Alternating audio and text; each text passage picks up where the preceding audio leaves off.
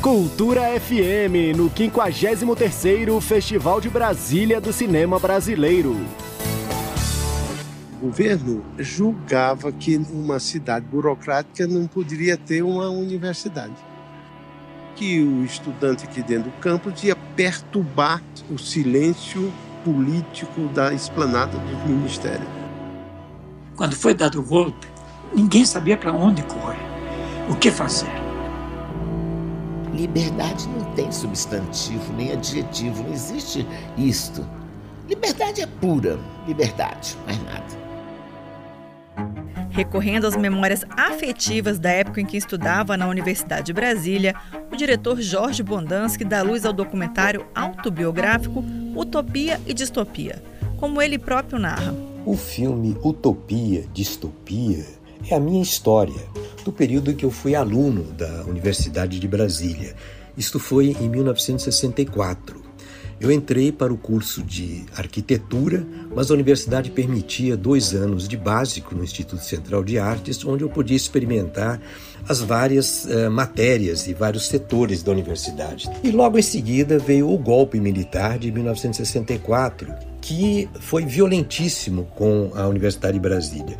E eu conto essa história do período em que eu convivi com esses professores e principalmente com o projeto da universidade, feito por Darcy Ribeiro e Anísio Teixeira, que era absolutamente inovador.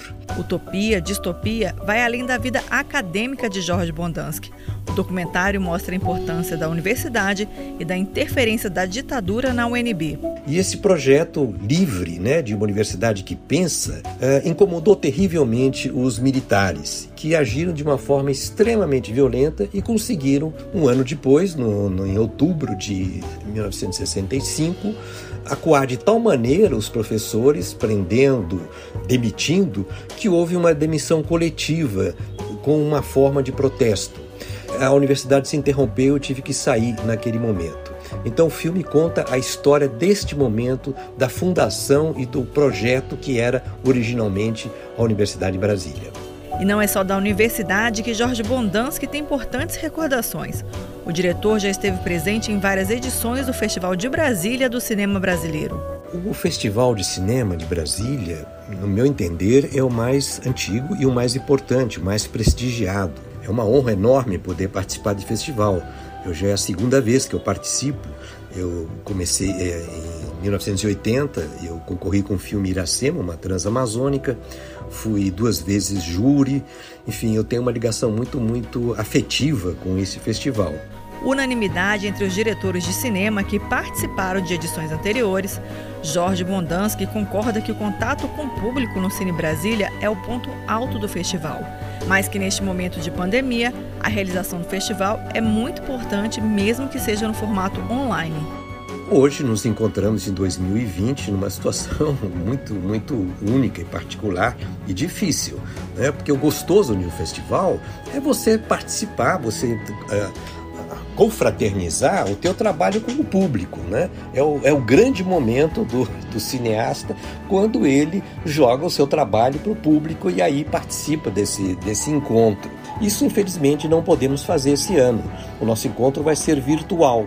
É mais frio, é mais distante, é mais impessoal, mas é o que dá para fazer. Eu acho muito importante ter e continuar, mesmo que seja provisoriamente neste formato. O documentário Utopia e Distopia concorre ao lado dos longas O Mergulho na Piscina Vazia, Cadê Edson e Candango Memórias do Festival na Mostra Brasília.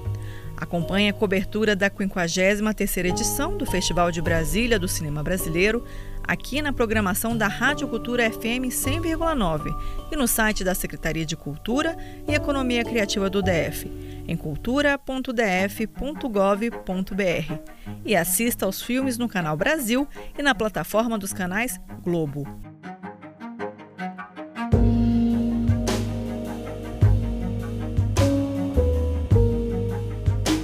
Com operação técnica de Marcelo Gomes, Greta Noira, para a Cultura FM. Cultura FM, no 53º Festival de Brasília do Cinema Brasileiro.